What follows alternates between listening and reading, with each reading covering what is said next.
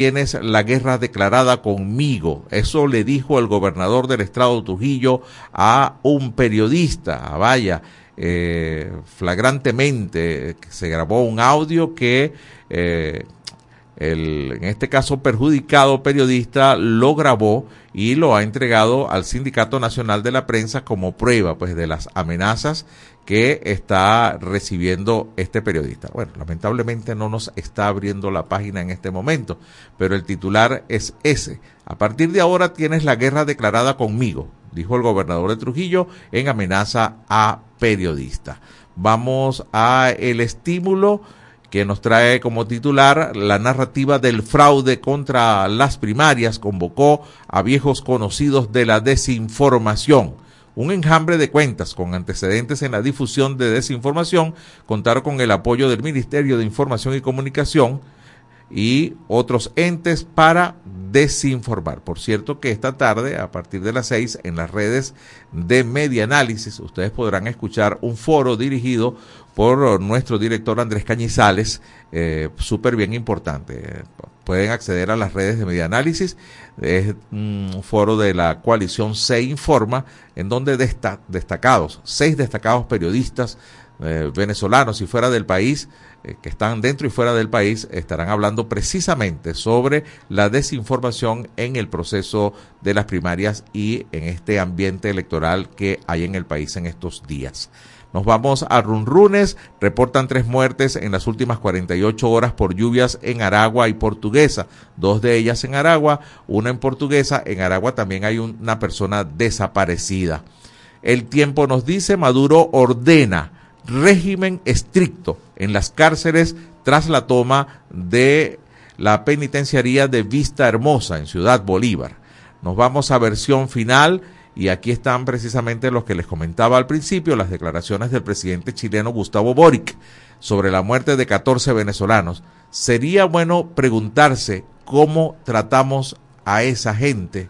Fueron las palabras precisas del mandatario chileno, quien se mostró consternado en el acto de entrega de la propuesta de nueva constitución por las consecuencias del incendio en el municipio Coronel en la región de Biobío, en el centro sur de Chile. Nos vamos a la nación, eran tachirenses, algunos de los migrantes que fallecieron, que fallecieron en incendio en Chile. Eh, se pudo conocer que algunas de ellas residían en Villa Bahareque, en la parroquia La Petrolia del municipio Junín del estado Táchira y estaban como 8 millones de venezolanos, de migrantes en otros países, en este caso Chile. Vamos de inmediato al impulso que trae este titular, Cruz 10, entre Degas y Matiz. El artista venezolano está entre los más cotizados. Bueno, resulta que según el portal, el portal Light Art, que se especializa en la evaluación o en la evaluación de las obras de diferentes artistas, el maestro Cruz 10 ha subido 10,4%, un alto porcentaje eh, del valor de sus obras y está en el puesto 27 como uno de los artistas más buscados, cuyas obras son más buscadas en todo el mundo. El carabobeño dice Congreso de Costa Rica respalda las primarias opositoras en Venezuela y censura a Maduro. Esto lo dice el carabobeño. Correo del Caroní también trae esta información desde el punto de vista de economía. El Observatorio de Finanzas, inflación aumenta en octubre pese a la relativa estabilidad del tipo cambiario. La patilla eh, trae este titular, la censura y la intimidación a los medios de comunicación en Venezuela aumentaron en el mes de octubre. Un total de 22 casos y 35 violaciones en este mes es lo que dice eh, este titular. Y por cierto que el artículo está bien detallado en la página de la patilla. El Nacional, por su parte, Karim Khan niega que se requieran más datos para reabrir la investigación a Venezuela.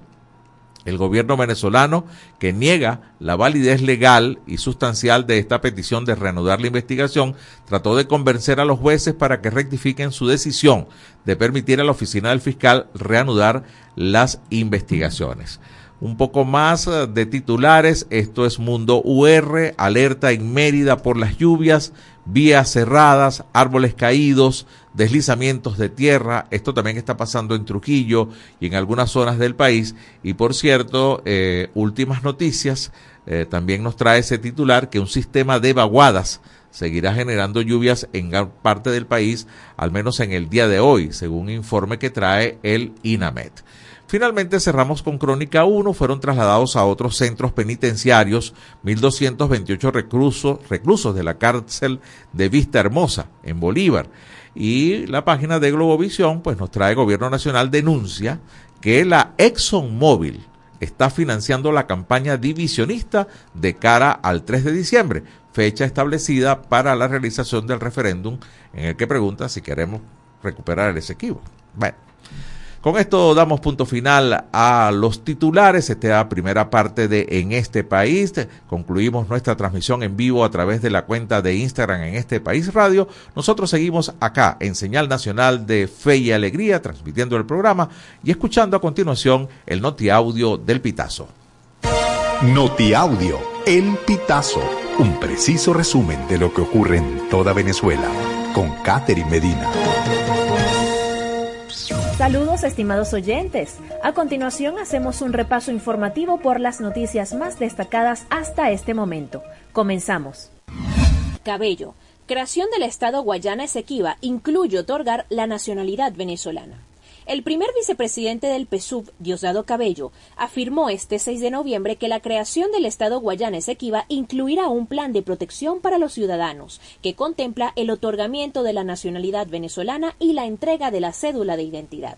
En el acto de inicio de la campaña del referendo sobre el Esequibo, que se transmitió por BTV, Cabello exhortó a la ciudadanía a votar cinco veces sí en la consulta del 3 de diciembre. Aseguró que la lucha territorial va más allá de las ideologías políticas. ONG Laboratorio de Paz. Unión Europea debe mantener sanciones y embargo de armas a Venezuela. La ONG precisa que ante la solicitud manifestada el 24 de octubre por el ministro de Exteriores de España, José Manuel Álvarez, de levantar las sanciones contra Venezuela como ya lo hizo Estados Unidos tras el acuerdo suscrito por gobierno y oposición en Barbados, el Consejo de la Unión Europea no debería proceder así, pues sería desacertada la decisión de levantar el embargo de armas a un país investigado por la Corte Penal Internacional. 6 CPC Muertes de la directora de Senos Ayuda y su familia fueron por intoxicación con gas. A través de su programa 6CPC al día, el director del organismo, Douglas Rico, indicó que antes de morir, Rodrigo Ayala Col hizo una llamada telefónica a un familiar para informarle que su gato había muerto y su hija acababa de desmayarse. Ayala Col indicó que llevaría a la adolescente Camila Beatriz Ayala Fernández, de 13 años, al urológico San Román, pero al finalizar la llamada perdió la conciencia, al igual que su esposa Carolina Fernández. También murió el perro de la familia. En Miranda, dos autos se incendiaron por derrame de gasolina en estación de servicio en Cuba. Testigos del hecho contaron al pitazo que los tanques de la bomba fueron equipados y minutos más tarde uno de ellos se rebasó en medio de un aguacero. Al parecer, la escotilla quedó abierta. La gasolina se mezcló con el agua de lluvia, se derramó y corrió por una cuneta. A la altura del kilómetro 6 de la carretera Cuba Quebrada de Cuba había un punto de ignición y se produjo un incendio. Las llamas se propagaron y alcanzaron a dos vehículos. El Jefferson también controlaba la pica, tenía régimen de presentación. El Jefferson era el otro pran de la cárcel de la pica, ubicada en Maturín, capital del estado Monagas. Su nombre real es José Jefferson Clavijo Rosendo, nacido en Maturín el 25 de diciembre de 1983. El Jefferson fue detenido el 16 de marzo de 2008 por posesión de arma de fuego y de drogas. Sin embargo, no lo sentenciaron a cárcel, sino que obtuvo la medida de régimen de presentación. Estimados oyentes, este ha sido el panorama informativo hasta esta hora. Narró para ustedes Catherine Medina.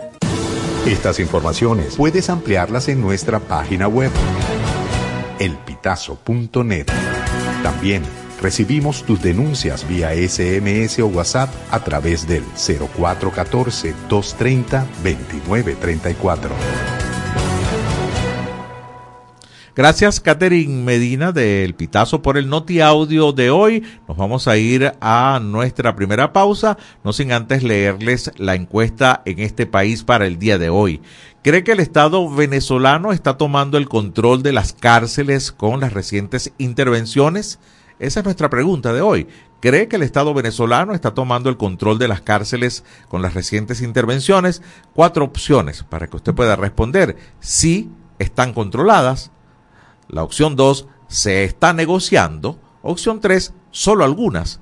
Y opción 4, no, es solo propaganda. Sus respuestas a través del 0424-552-6638 vía mensaje de texto y también por el WhatsApp 0424-552-6638. Hora de la primera pausa, regresamos en dos minutos acá en este país. Ya regresamos con En este país por la Red Nacional de Radio Fe y Alegría.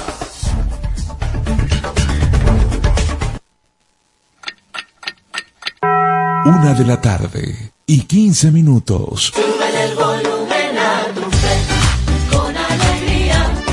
Súbele, súbele. Epa, epa, chamo, ¿a dónde va eso? Pues estos kits se van a familias con necesidades en otra comunidad. ¿Y por qué no los dejas aquí? Yo conozco gente necesitada y además tengo muchos amigos que me pueden ayudar con la distribución. No, no, lo lamento, señora. Pero estos kits son para cubrir las necesidades más urgentes de las comunidades que identificamos luego de hacer una evaluación en la zona. No se la podemos entregar. El trabajo de las organizaciones humanitarias es autónomo de objetivos políticos, económicos, religioso o de cualquier otro interés que no sea humanitario. Eso es independencia, uno de los cuatro principios que guían el trabajo de las organizaciones humanitarias. Un mensaje del equipo humanitario país.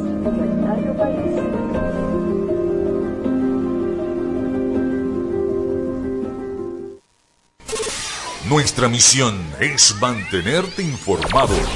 Por eso, cada 30 minutos, desde las 9 de la mañana hasta las 5 de la tarde, te presentamos nuestros avances informativos para que estés siempre al día con las noticias más recientes del país. ¿Qué tal si nos unimos para salvar la educación? Para que los centros educativos también sean itinerantes y con estrategias alternativas puedan atender a los niños, niñas y jóvenes que no acudan a la escuela formal. Por los niños y niñas, por el país, fe y alegría, Alianza por la Educación.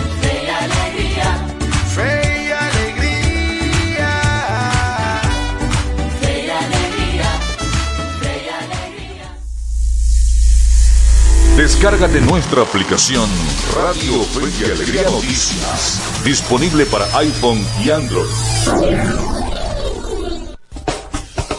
Seguimos con En este país por la Red Nacional de Radio Fe y Alegría.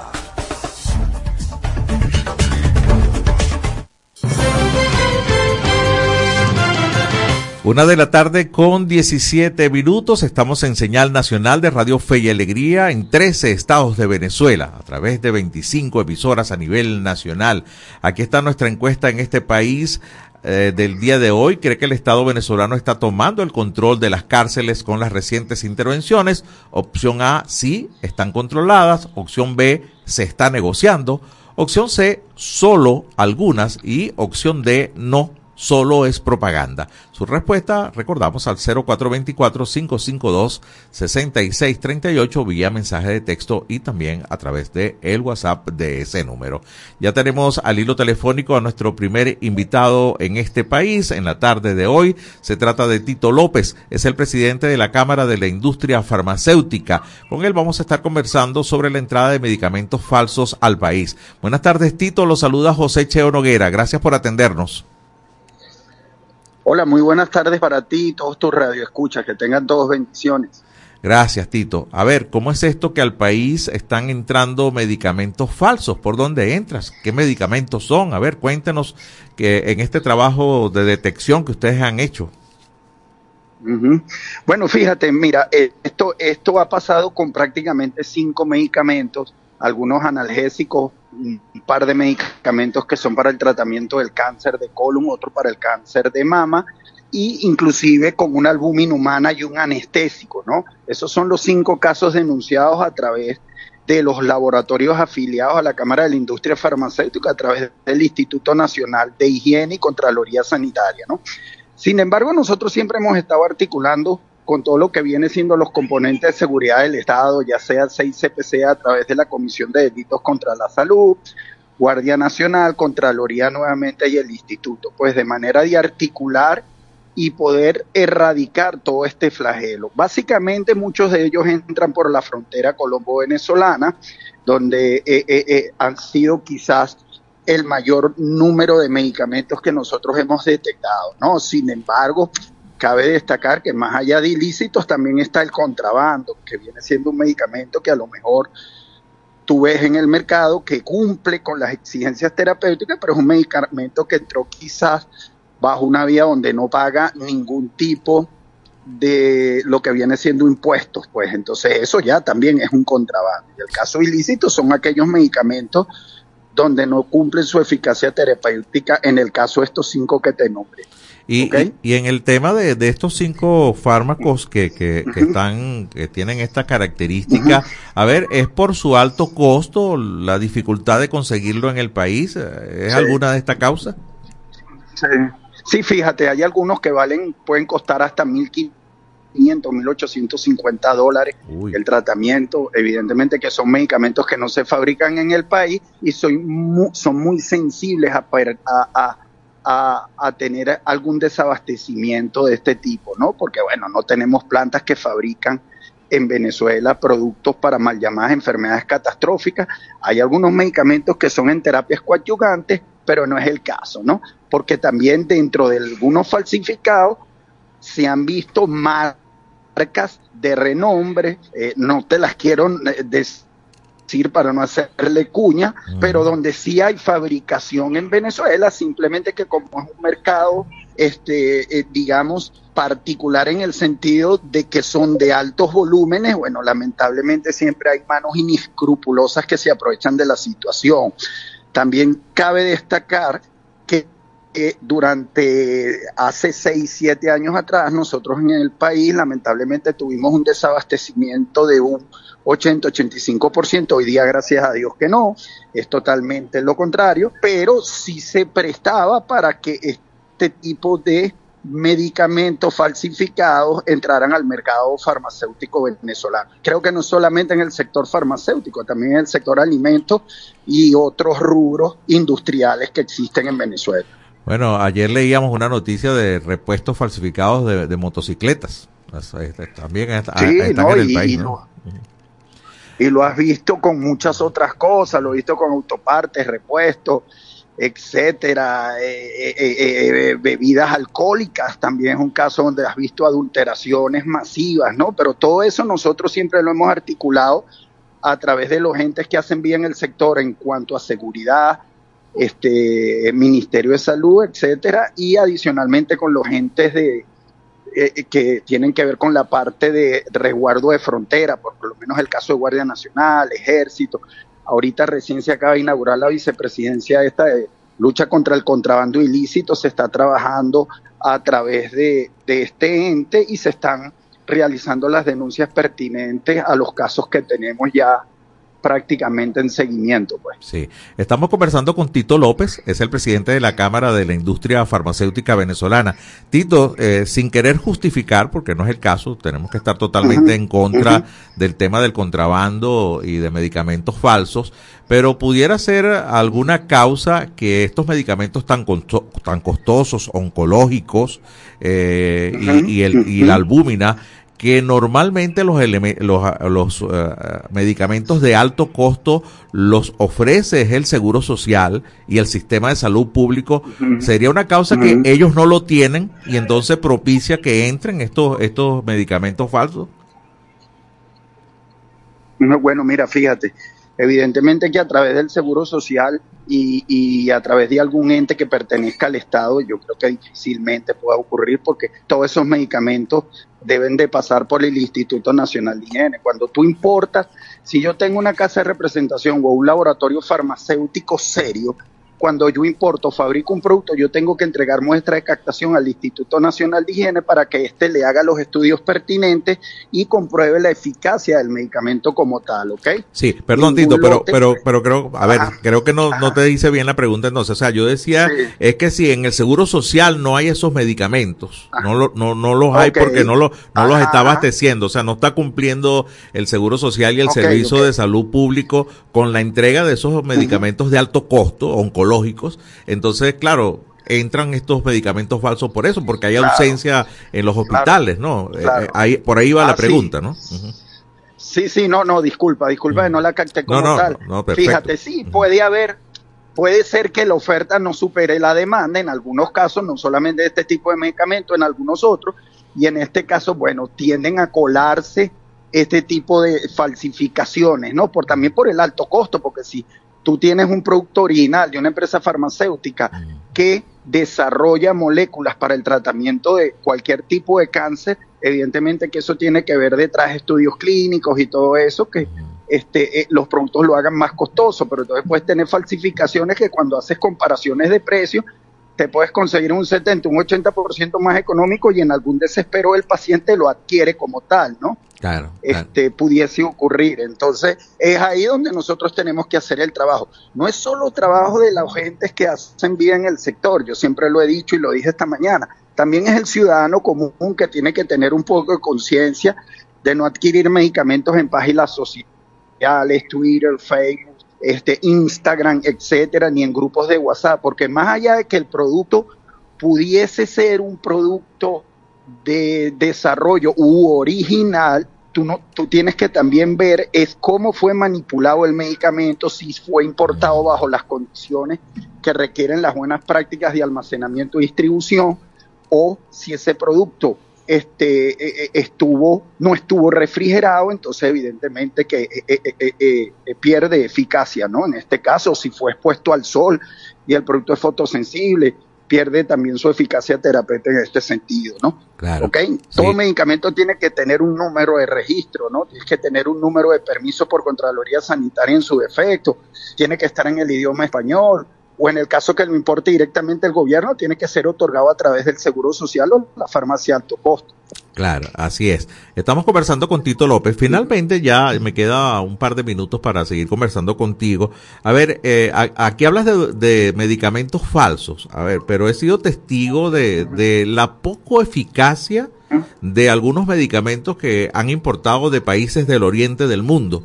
Eh, a ver, ustedes han, han, han tratado ese punto, por ejemplo, antihipertensivos, eh, eh, medicamentos para el uso de Sí. tratamiento de la tiroides, que, que vienen de estos países Sí. orientales y, y su eficacia parece no ser la, la adecuada. ¿Ustedes le han hecho un seguimiento a esto?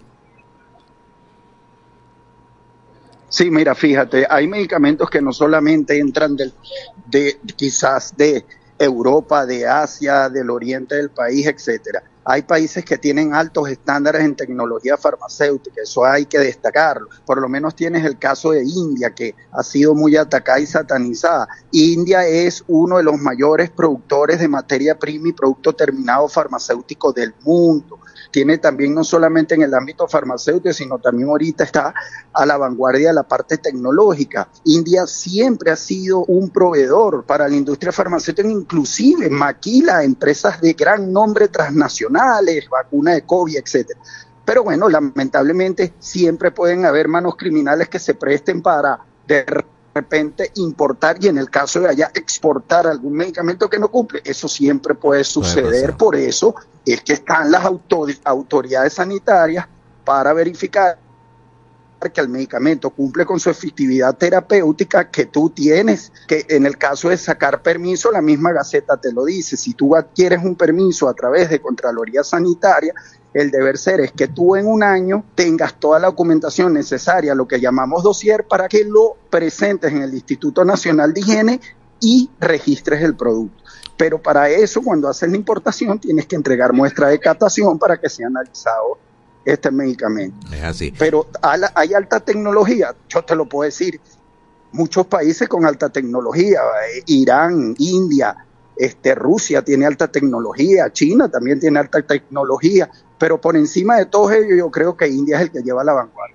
Sí, Tito, te agradezco muchísimo eh, este contacto. eh, la conclusión de acá es comprar eh, las medicinas en farmacias, eh, en lugares autorizados para, para evitar Sí. pues caer en, en esta desgracia de, de comprar un medicamento falso. Creo que esa es la gran conclusión, Tito, ¿no?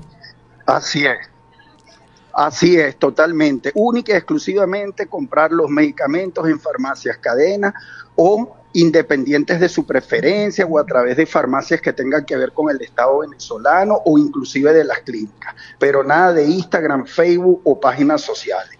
Muy bien, gracias. Tito López ha estado con nosotros acá en este país, presidente de la Cámara de la Industria Farmacéutica. Te deseo una feliz tarde, Tito. Gracias por este contacto. Nosotros nos vamos de inmediato al corte correspondiente a esta hora. Seguimos en un par de minutos en este país. Ya regresamos con En este país por la Red Nacional de Radio Fe y Alegría.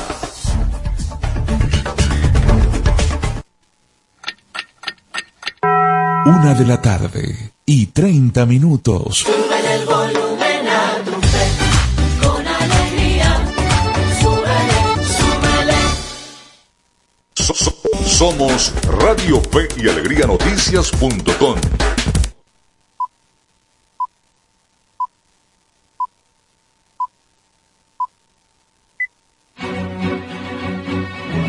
A partir de este momento, más de 25 emisoras interconectadas para llevarte información con todas las voces. Radio Fe y Alegría Noticias. Avance informativo. Avance informativo. Feliz tarde para todos, sean bienvenidos a los avances informativos de Radio Fe y Alegría Noticias. Comenzamos. Cámara de la Industria Farmacéutica advierte sobre ingreso de medicamentos falsos al país. Tito López, presidente de la Cámara de la Industria Farmacéutica CIFAR y de Funda Farmacia, in- informó que el problema principal es que ingresan al país bajo el criterio de contrabando. López recomendó al público general tener conciencia de dónde se adquieren los medicamentos. Cualquier casa independiente vende medicamentos que no cumplen con los procesos adecuados, reiteró. Hasta aquí el presente avance informativo, quien presentó Yorky Hernández. Continúen con más del programa en este país. Contamos con periodistas en toda Venezuela para llevarles la información en vivo y en caliente. Red Nacional de Radio Fe y Alegría, con todas las voces. Seguimos con En este país por la Red Nacional de Radio Fe y Alegría.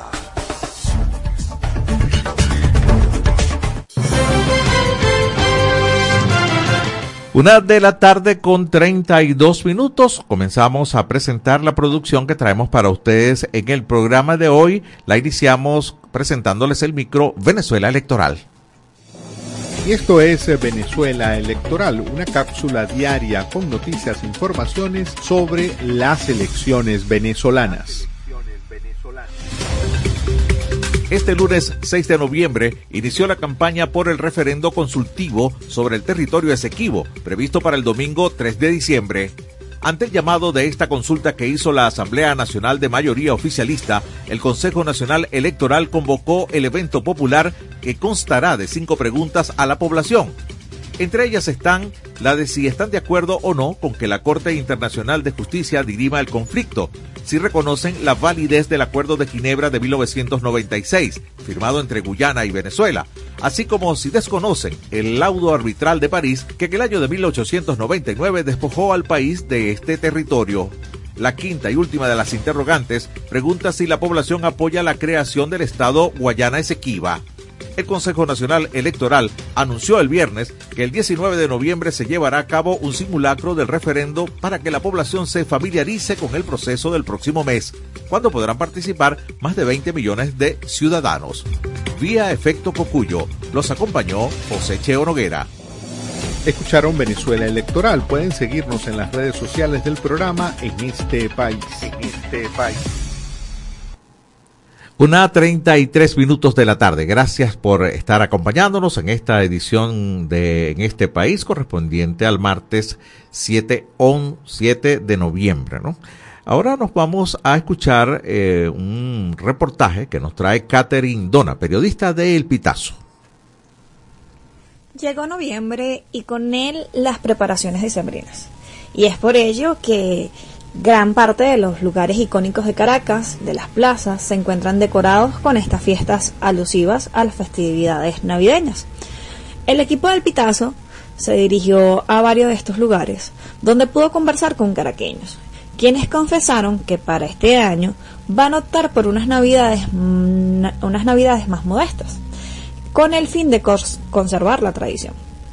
Uno de los entrevistados por el equipo fue Enrique Carreño, de 74 años, un jubilado que con nostalgia recuerda esos momentos en los que darse un gusto no era, no era un asunto tan complejo, pero reconoce que pese a la situación, él tiene sus deseos ya preparados para estas navidades. Sus deseos son una yaca, una yaca o un pan de jamón y escuchar unas gaitas. Porque él considera que así con musiquita uno se alegra. Él recuerda su, su época de antaño y aunque reconoce que la situación no es igual y aunque lamenta que la juventud de ahora no, no puede optar a, a, todas esas, a todas esas cosas que ellos pudieron optar en, en sus años, en los años 70, 80, que era comer con frecuencia en restaurantes, definir viajes, remodelar la casa. Él tiene un lema de vida y su lema de vida es siempre tratar de darse un gusto, así sea un café o subir al Ávila.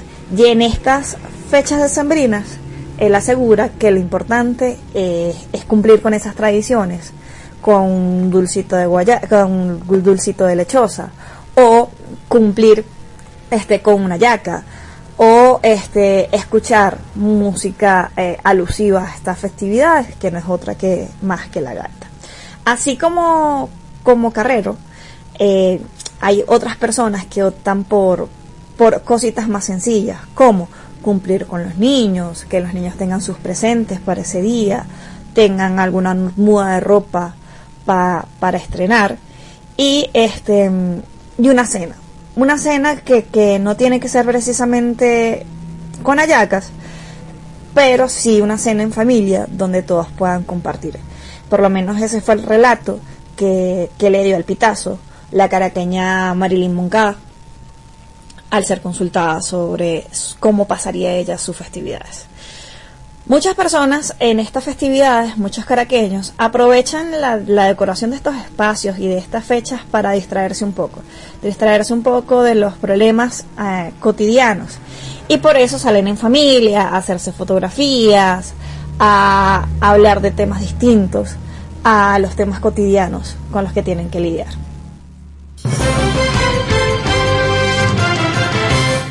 Exactamente la una treinta y siete minutos de la tarde. Vamos a continuar presentándoles en este país mucha información deportiva, bueno, información de este momento, de hace algunos minutos. El presidente Maduro estuvo recibiendo a la delegación de los atletas que estuvieron en los Juegos Panamericanos en Chile. Mucha más información escucharemos a continuación desde las gradas en este país en la movida deportiva con Miguel Valladares. En este país presentamos La Movida Deportiva con Miguel Valladares. Un gran saludo amigos del deporte, es un gusto reencontrarnos en la grada de En este país. Iniciamos el repaso de la actualidad deportiva con béisbol de las grandes ligas porque ayer fue oficializado que el barquisimetano Carlos Mendoza será el manager de los Mets de Nueva York para la próxima campaña.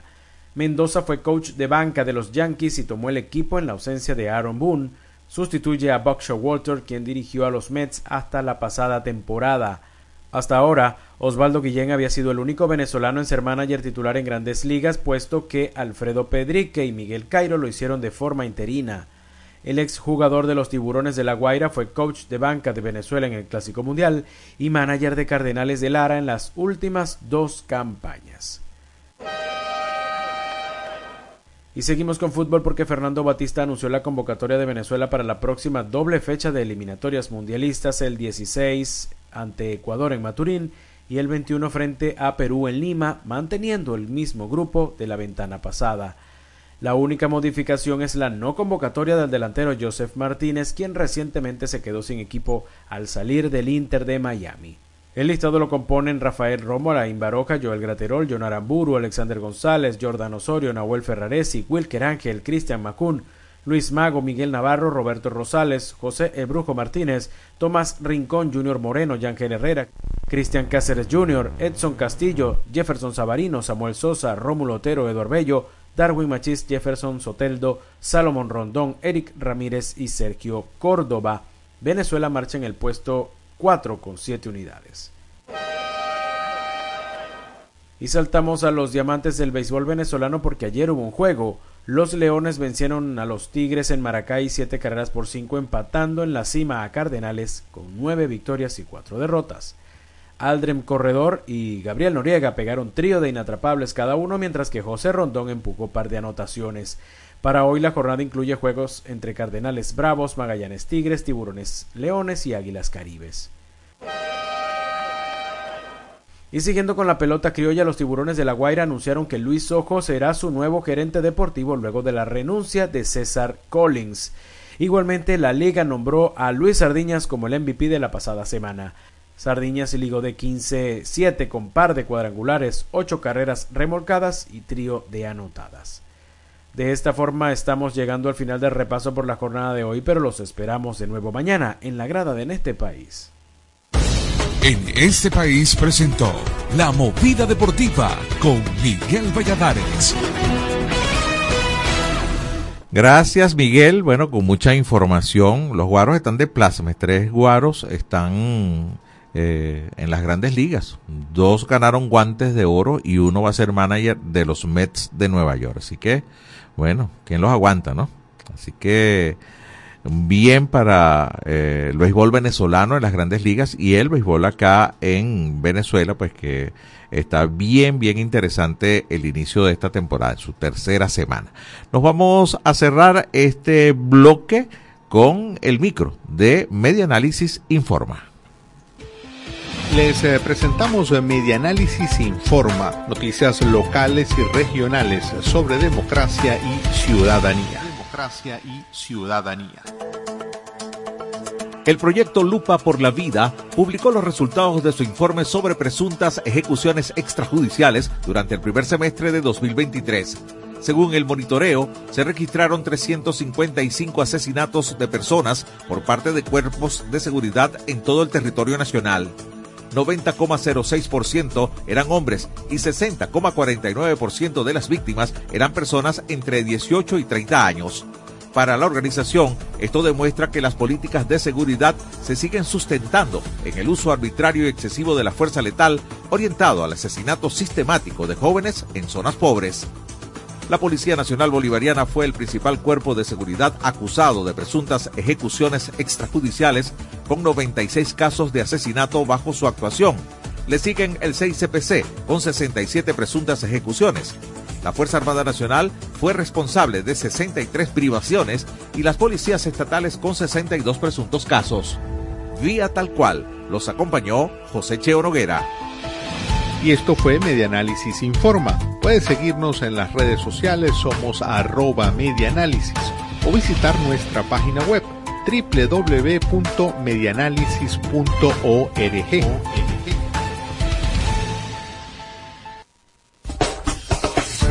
Ya regresamos con En este país por la Red Nacional de Radio Fe y Alegría.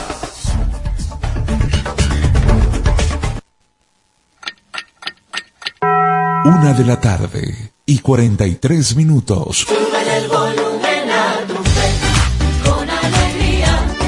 Súbele, súbele. No caigas en estafas. Fe y Alegría no está llamando a su audiencia para solicitar información confidencial. Si recibes alguna llamada donde te pidan verificar datos personales para participar o continuar en los grupos informativos de Fe y Alegría, rechaza la llamada. Rechaza la llamada. Es falso. Evita responder o enviar mensajes a este número y bloquealo de inmediato. No caigas en estafas. Un mensaje de Radio Fe y Alegría. Descárgate nuestra aplicación Radio Fe y Alegría Noticias, disponible para iPhone y Android.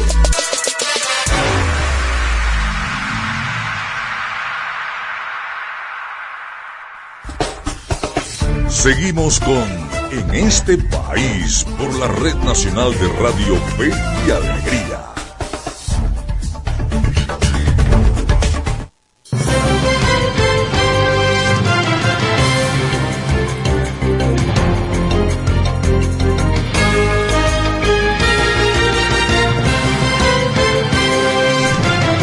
Una 44 minutos de la tarde, seguimos en este país. Gracias a ustedes por escucharnos en tres estados de Venezuela a través de la señal nacional de Radio Fe y Alegría. Recuerdo la encuesta de hoy. ¿Cree que el Estado venezolano está tomando el control de las cárceles eh, con las recientes intervenciones? Opción A, sí están controladas. Opción B, se está negociando. Opción C, solo algunas. No solo es propaganda, es la opción de a través del 0424 552 6638. Los escuchamos, los leemos vía mensaje de texto y vía WhatsApp. Por cierto, vamos a leer eh, algunos de los mensajes. Algunos tienen que ver con la respuesta, otros opiniones de nuestros oyentes. Eh, en este país, según noticias, acuerdo de Barbados, el gobierno debería adelantar elecciones y así se acaba esta zozobra y vendrá la tranquilidad para el país. Esto lo escribe eh, Juan Peña desde Cumaná. También tenemos eh, el Esequibo. Eh, a ver, es prioridad para el gobierno, pero no le dan prioridad a los pírricos salarios de los trabajadores. Bueno, y en las primarias preguntaban de dónde sacaron el dinero para el financiamiento de las primarias. Y entonces este oyente que se llama Luis Castro pregunta, ¿y de dónde están sacando el financiamiento para la campaña del Esequibo? Eh, también eh, escribe Juan Peña, Dios a las primarias, a llorar el valle, Juan Peña de Cumaná. También nos preguntan sobre la señal de fe y alegría en Maturín. Eh, bueno, vamos a pasar el informe a la coordinación nacional y también por acá en el NULA nos están pasando información sobre la señal de las emisoras. Bueno, vamos a estar pendientes. Este reporte lo pasaremos a la coordinación nacional. Ya tengo al hilo telefónico a nuestro próximo invitado acá en este país. Se trata de Carlos Meléndez, es el director del Observatorio de Universidades de OBU. Eh, también es docente universitario, eh, es sociólogo y además eh, hombre trabajador. Te saludo, Carlos, es José Cheo Noguera. Placer tenerte en este país. Cheo, un gran placer estar contigo y toda tu audiencia. Muchísimas gracias. Carlos, recientemente el Observatorio de Universidades acaba de publicar eh, unas estadísticas pues que siguen corroborando eh, eh, el pésimo estado en que están las universidades, 90% de déficit en el presupuesto. A ver, eh, ¿cómo llegaron a estas conclusiones? A ver, este estudio que recién acaban de hacer. Cheo, un año más se suma al déficit presupuestario que presentan las universidades públicas en Venezuela. Eh, este año 2023, la gran parte de las universidades que todavía informan la situación presupuestaria de sus universidades han, han reportado entre el 10 y algunos el 5% solamente de asignación presupuestaria en los 10, 11 meses que van de año. Por ejemplo, el rector Bonucci de la Universidad de los Andes el 28 de octubre informó que para, la, para el momento su universidad solamente había recibido entre el 5 y el 6% de lo asignado. Universidades experimentales no controladas por el gobierno en el interior del país han reportado que solamente han recibido entre el 10 máximo el 11% de el, el, presupuesto. Este casi absoluto déficit que registra en que se registra en el sistema de educación superior en Venezuela es algo que ha ido evolucionando durante todo el siglo. A principios del, del, siglo XXI, ya algunas universidades como la Universidad del Zulia para el, para el 2004 reportaban más o menos un déficit del 38%.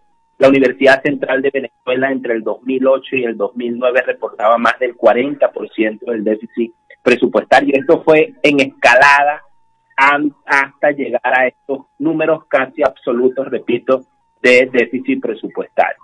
Esta, esta relación, Cheo, tú que eres universitario también, sabes que ha sido una tensión frecuente entre la universidad y el Estado. El presupuesto ha sido un punto de tensión y de discusión siempre entre el sector universitario y el Estado. Pero esta tensión antes del siglo se presentaba, de este siglo se presentaba, bueno, alrededor de eh, las desigualdades que habían de las partidas hacia la investigación, hacia la extensión, como esto desvirtuaba el sentido de la universidad, el exceso de burocratización que existía por el gran número de, personal, las cargas sociales que estaba acumulando la universidad y cómo le impedían cumplir con su mandato, eh, bueno, la, la, la asignación directa del Ejecutivo versus los créditos adicionales, pero esta- es decir, temas que todavía los países subdesarrollados están discutiendo. Lo grave es el cambio que nosotros denotamos es que ahora este ante este absoluto déficit presupuestario la discusión está entre ya la sobrevivencia de la universidad porque no hay ya recursos más al personal y menos a la investigación. Es que no hay recursos y no hay presupuesto en, en casi absolutamente eh, para el desarrollo de la universidad. Nuestro reciente informe, por ejemplo, boletín sobre eh, deporte en las universidades del 2017 no se le entrega ni un bolívar a la mayoría de las direcciones de deporte en nuestras universidades, lo que tiene un impacto regresivo en las otras funciones de la universidad. Eh, realmente es terrible. Yo recuerdo que desde 2008, desde 2008 comenzaron con lo que llamaban por ahí la, la reconducción del presupuesto, ¿no?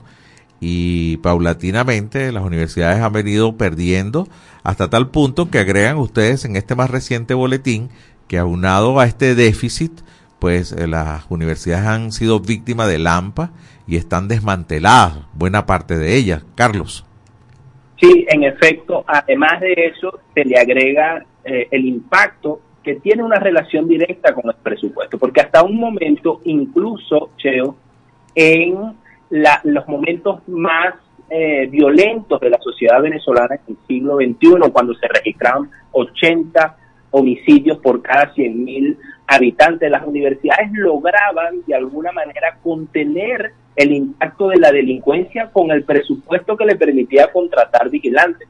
Ahora, lamentablemente, y sobre todo en la pandemia, cuando hubo eh, eh, bueno, el cese de las actividades presenciales, las universidades sufrieron un vandalismo muy grande que viene desde el principio de, la, de esta década ¿no? y que se aumentó sobre todo mientras aumentaba los efectos de la emergencia humanitaria compleja. De tal manera que hay que ver la situación del presupuesto en el impacto que tiene para la vida de, los universitarios, eh, que en este momento gran parte es una población vulnerable. Mañana se cumplen 600 días, como lo ha dicho la APU-UCB, 600 días sin aumento salarial y los universitarios están en unas condiciones salariales que algunos han sugerido no llamar salario, sino simplemente algo que se le asigna de manera arbitraria. Creo que anda por los 11 dólares, ¿no? 11, do- 11 Sí, 12 dólares, ¿no? Exactamente. Sí.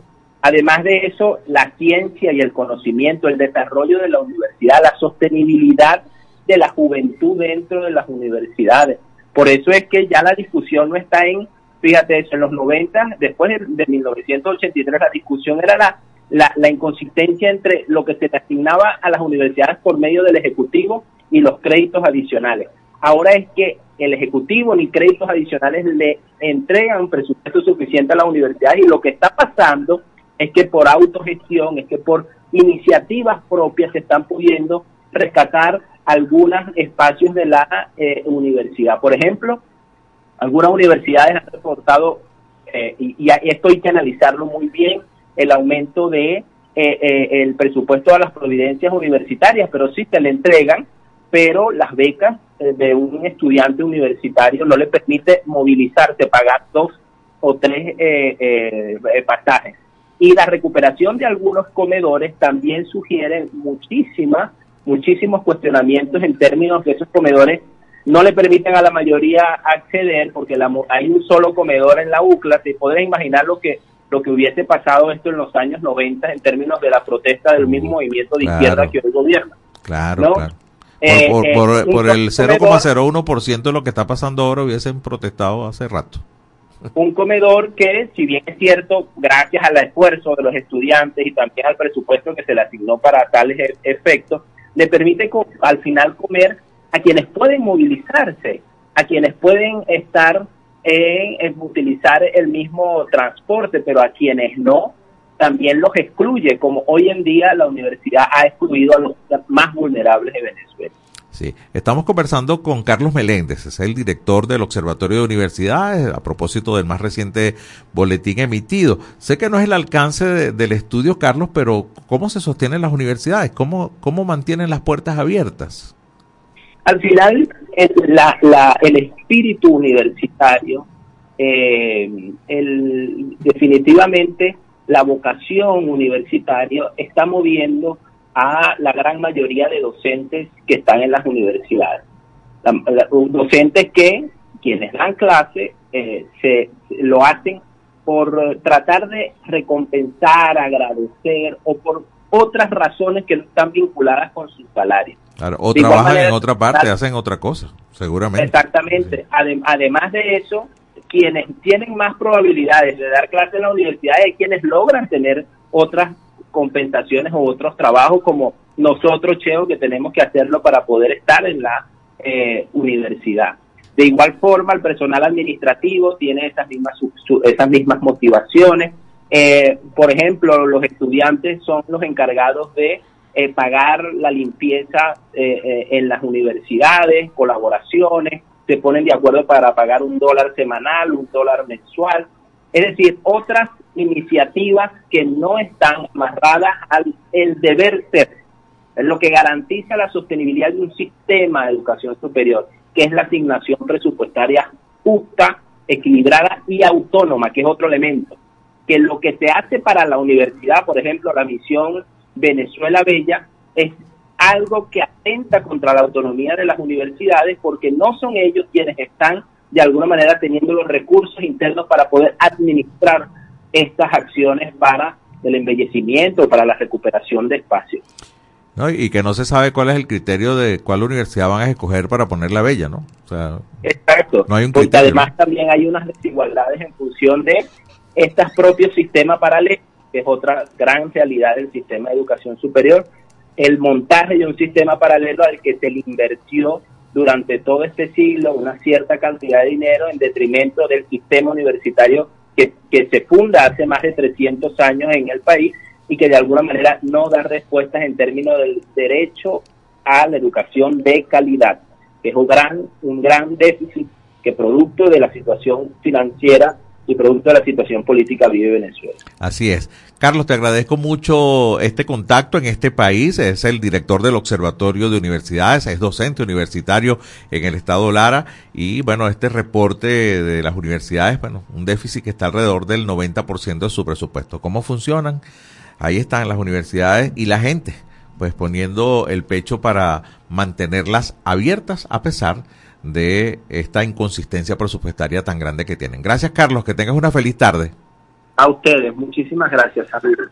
Bueno, con Carlos Meléndez nos toca despedir el programa de hoy agradeciendo a ustedes su sintonía a través de la señal nacional de Fe y Alegría. Nos vamos a despedir invitándolos para nuestra edición nocturna a través de todas las emisoras de Fe y Alegría a nivel nacional.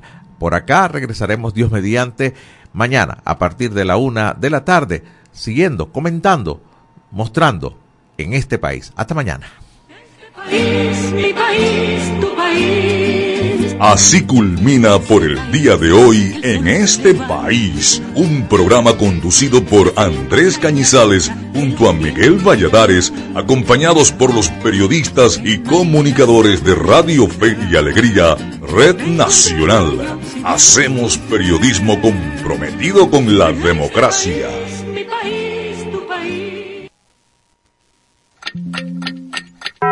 Una de la tarde y 58 minutos. Súbele el volumen a tu fe, con alegría. Súbele, súbele.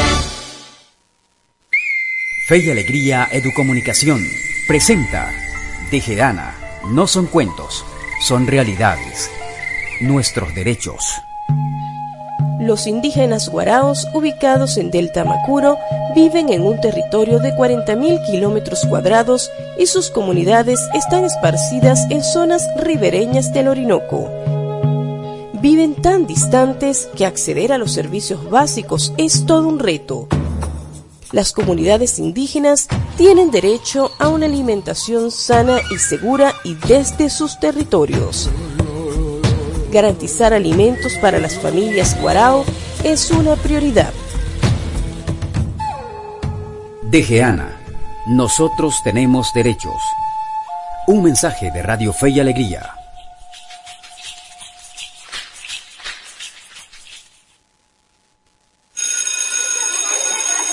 En casa seguimos aprendiendo. La educación no termina en la escuela. En casa los niños, niñas y adolescentes siguen aprendiendo. Realiza ejercicios prácticos donde puedan resolver problemas matemáticos haciendo uso del contexto que los rodea. Mamá, ¿qué día hemos tenido? Ven que quiero abrazarte. Ay, qué orgullosa me siento. Esto fue una producción del Instituto Radiofónico Fe y Alegría en alianza con ACNUR para incentivar el aprendizaje desde casa. Artículo 10 de la Ley de Responsabilidad Social en Radio, Televisión y Medios Centro Electrónicos. Nacional Autónomo de Cinematografía. Son 29 años celebrando la pasión por Venezuela. Animación, documentales, ficción, cine venezolano para el mundo. Vamos por más.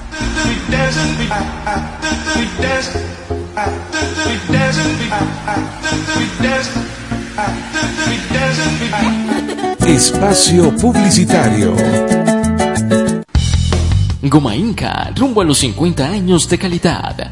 Fabricación de artículos técnicos en gomas y servicios relacionados tales como engomados de rodillos, tambores, poleas, válvulas, tuberías, todo para la industria en general, recubrimiento antiácido y antiabrasivo de tanques para la industria química, engomados de tanques cisternas que transportan líquidos corrosivos, fabricación de sellos hidráulicos y neumáticos por control numérico, Sistema Siljet de fama mundial. Garantizamos la fabricación en minutos de juntas de vástagos, pistón, rascadores, estoperas o ring. El cliente puede observar la fabricación de su pedido y sale con sus piezas ya fabricadas. Contáctanos al 0251 269 0301 al 0416 450 9903 o al 0412 725 4034. Atendemos a nivel nacional. Goma Inca, rumbo a los 50 años de calidad. Excelencia y calidad, embutidos Alimex. Alimex es variedad de todo para comer. Excelencia y calidad, embutidos Alimex. Hazlo más práctico y divertido. Embutidos Alimex.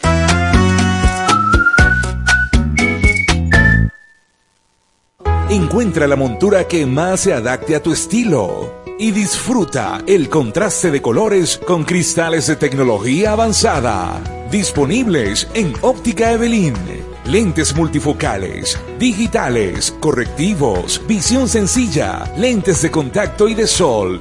En los mejores materiales a un superprecio. Te ofrecemos también consulta oftalmológica. Óptica Evelyn, carrera 19 entre calles 43 y 44. Teléfono 0412-510-9993. Síguenos arroba óptica.evelyn, porque nuestro color favorito es verde bien.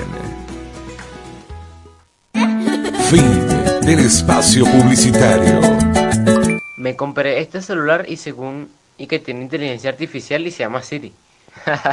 Voy a echarle que era Siri. Oye Siri, ¿qué hago con mi vida? Lo primero que debes hacer es culminar tus estudios. El IRFA ahora se llama Educomunicación y te brinda la oportunidad de culminar tus estudios en diferentes modalidades que se ajustan a tu ritmo de vida. Síguenos en arroba sin salón FIA. ¿Puedo ayudarte en algo más? Chamo, esto no lo sabía yo. Gracias Siri. Apúrate. Voy corriendo de una Siri. Fe y alegría de comunicación. Rumbo a los 10.000 participantes. Mayor información 0251-441-6751. Radio Fe y Alegría 97.5 FM, tu radio.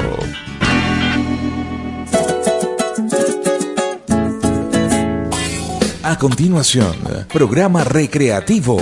Todos sus elementos son tipo A, que pueden ser escuchados por niños, niñas y adolescentes, sin la supervisión de sus madres, padres, representantes o responsables. Una producción de Radio Fe y Alegría.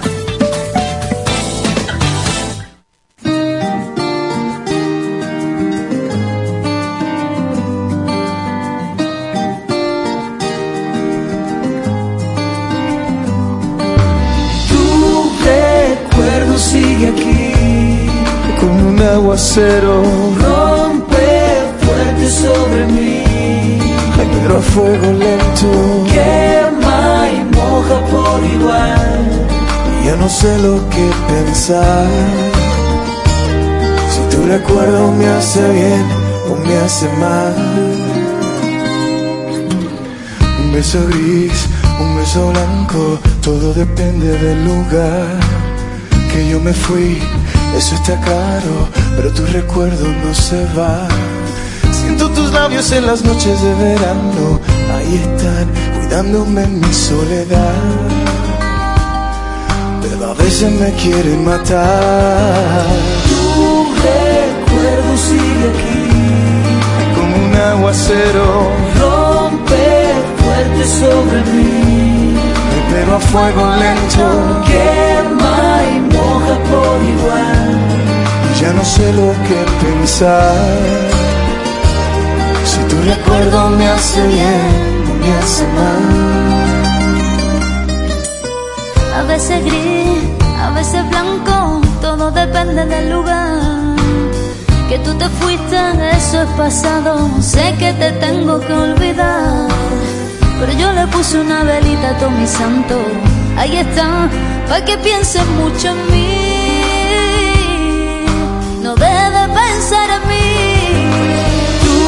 Recuerdo sigue aquí, es como un aguacero. Fuerte sobre mí, pero fuego lento. Quema y moja por igual. Ya no sé lo que pensar. Si tu recuerdo me hace bien o me hace mal. Piensa en mí. Es antídoto y veneno al corazón. Que quema y moja, que viene y va. Atrapado entre los versos y el avión.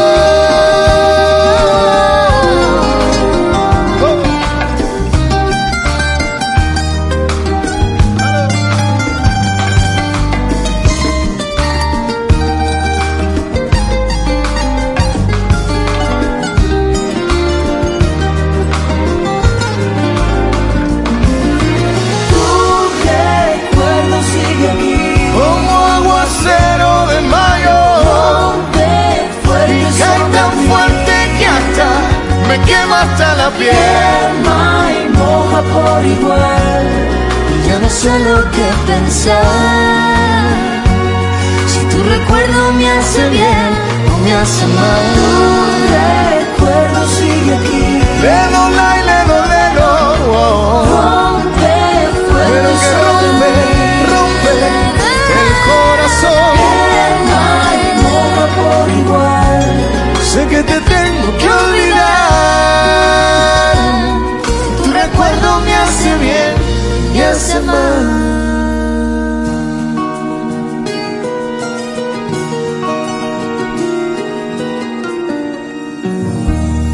Una radio pensada para ti. Radio Fe y Alegría, con todas las voces.